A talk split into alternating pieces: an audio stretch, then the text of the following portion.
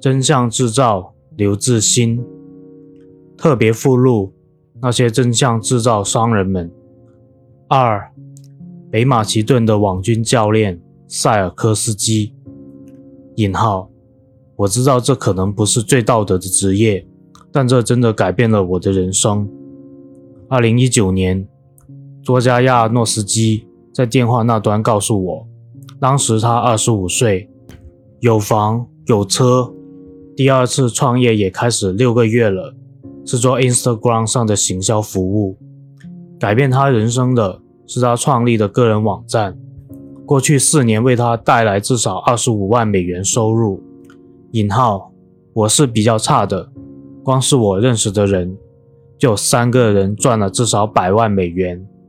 佐加亚诺斯基来自北马其顿共和国中部小城韦莱斯。让他快速致富的，正是2016年美国总统大选期间，众多操作不实资讯的境外网站之一。当时，北马其顿至少有上千人在做这笔生意，为准川普支持者建立政治性的内容农场，经营粉丝专业，大赚广告钱。来自这里的假新闻包括：教宗震惊全球。支持川普担任总统，ISIS 领袖要美国穆斯林投给希拉蕊。希拉蕊（引号），我乐见像川普一样的人参选总统，他是诚实而且无法贿赂的。作家亚尔诺斯基说，赚这笔钱的关键是找到教练。二零一四年，他把从美国打工度假赚来的积蓄投入一堂五百美元的行销课。换来三个月网络课程和一个架好的网站，致富之路就此展开。引号。接着我就负责每天写文章，广告费就进来了。其实也不是真的写了，就是复制贴上而已。作家亚诺斯基笑说：“他从《纽时》《卫报》的热门排行榜上挑文章，改标题，调整内容后，直接收割流量。”他的教练是同样来自北马其顿的网军教练塞尔科斯基，名片和网站上写着“不小心帮助川普当选的人”。塞尔科斯基近年陆续登上 BBC、CNN、半岛电视台，是这波网军外销淘金潮里受贿最多的人。引号，坏名声也是名声，是好事吧？塞尔科斯基面对假新闻带给他的名声。在视讯访问中耸肩一笑。引号，我都教我学生，要让网站能赚很多钱，就要写让美国人有兴趣的东西，因为美国市场的网络广告收入是最高的，流量也最值钱。在他的网站上，他以教授般的站姿介绍分为四大模组的网络行销课程，细看课程描述。会发现他用了许多浮夸的字眼，包括“独家秘籍”“你从未见过”等，即以招揽学生。他声称全球已有一万一千人拜师于他，光是北马其顿就至少有两千个学生。引号很多企业的行销部门来上。他补充，早在美国迎接总统大选，政治变成一门生意之前。塞科斯基就在当地开课，小有名声。他带着失业青年们，在社交网站、部落格、广告平台间摸索出淘金模式。一开始，他们什么都写，从健康议题、名人八卦、减肥秘诀、跑车资讯、NBA、人生励志故事等等。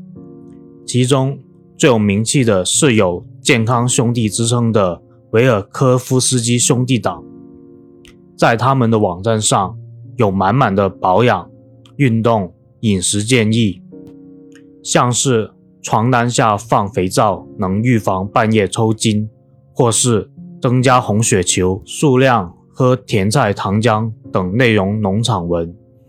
这些文章为网站带来每个月两百万个独立拜访人次。连健康兄弟经营的粉丝专业也有两百万粉丝。而随着各国选举季的到来，塞尔科斯基看到学生开始尝试关于美国政治的内容。引号，他们发现网友的互动超级高，简直疯了。特别是选前的一年，一样的手法却能创造十倍的互动。尤其是川普的群众更愿意转贴、分享、按赞、留言。塞尔科斯基补充。川普像是北马其顿人新发现的金矿，没事做的青年，只要有手机，都想挖矿。引号，创造一些对某些政治人物很讨喜的文章，把这些内容投放到想要听到这些东西的人面前。做到的话，就是你的成功方程式。塞尔科斯基像是在讲课一样的对我说。二零一六年总统大选后，韦莱斯也获得了全球假新闻之都的名号。网军教练塞尔科斯基大发机会财，如今他宣称有来自四大洲九个国家的生意，他也把生意与韦莱斯的网军们分享，一同抢别国商业、政治网络行销的生意。塞尔科斯基的生意对全球的重要性。不仅是一个小镇的发财计。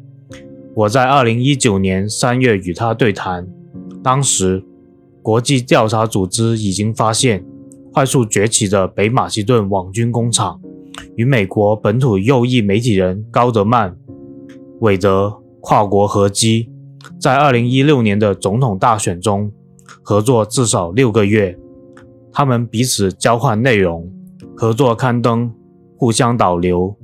高德曼、韦德两人在大选后被《华盛顿邮报》点名直指为假新闻商人。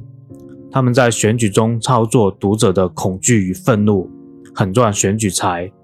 后者还代表共和党参选2018年内华达州众议院议员选举落选。一个被称为“韦莱斯模式”的假新闻内容制造链因此现形。远在北马其顿的内容农场创业家，就像代工厂一样，负责内容的大量复制、生产及快速投放；而在美国境内的政治人物、媒体，则像品牌商，负责下单、品管，靠着代工厂大量生产的内容，在美国市场上创造个人品牌，也为特定意识形态放大声量。在与塞尔科斯基的采访过程中，我们联络了三次。他就和许多中小企业老板一样，工作认真，回信极快，脑袋清楚，知道如何利用媒体为他争取国际曝光。书架上满满的商业管理和资讯工程书籍。塞尔科斯基是白手起家的创业者，拉着亲人跟学生们一起工作。采访时，他强调希望这个家族事业能持续下去。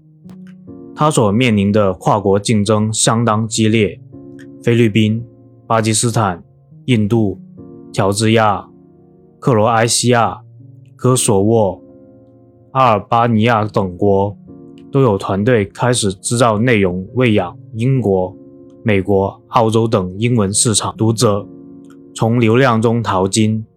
以科索沃为例，在一天工资约新台币三百元的科索沃，手握十几个粉丝专业的管理者，一天收入可达新台币两万四千元。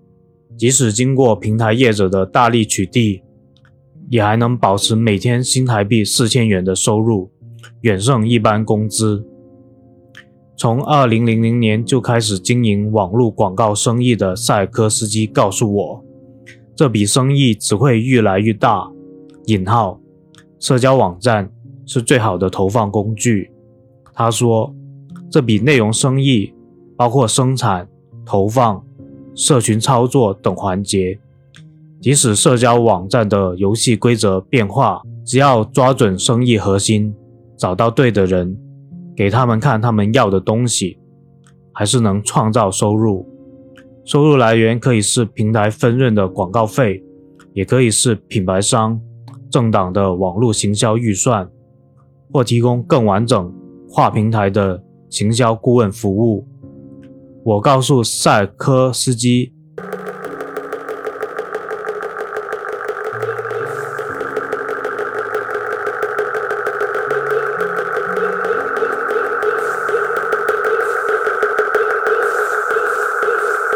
他指出，跨国合作将让这块大饼持续扩大，因为除了品牌商，越来越多由政治利益驱动的买家出现在市场上，试图影响的还不只是国内的政治，他们的订单是越来越多了。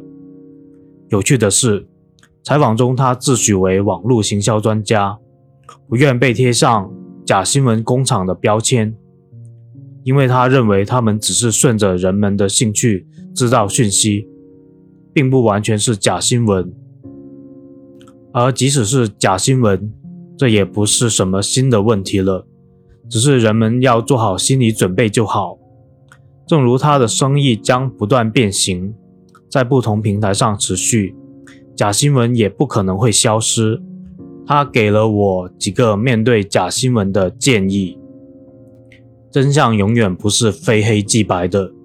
引号，你必须要对一切保持怀疑，对一切小心。你必须知道，真相永远不是非黑即白的。阅读各种新闻，然后由自己判断真正发生的事情，事实是什么。确保资讯来源的多元化。引号，我去各大新闻网站，每天两次，只看标题。好让自己知道今天发生什么事，并确保资讯来源的多元性。每天大概就花十分钟吧，其他时间我就专心做我的生意，陪我的小孩跟老婆。多读书（引号），多读不同领域专家写的知识，像数位行销的专家就写了很多好书啊。给自己多一点时间，聚焦在你真正喜爱的事物。让自己更厉害。我们都忘记看书了。有很多网站提供书籍的摘录。现代人其实不太懂得珍惜我们所拥有的丰富资讯，各种知识都在那里。其实只要建立起吸收资讯的管道，就能让自己沉浸在喜欢的知识里头了。持续这样五年、十年下来，你就能成为那个领域中最优秀的人。那是现代人才有的机会，十年、二十年前的人们是没有这样的机会的。全球化之下，你是可以接触到全世界的。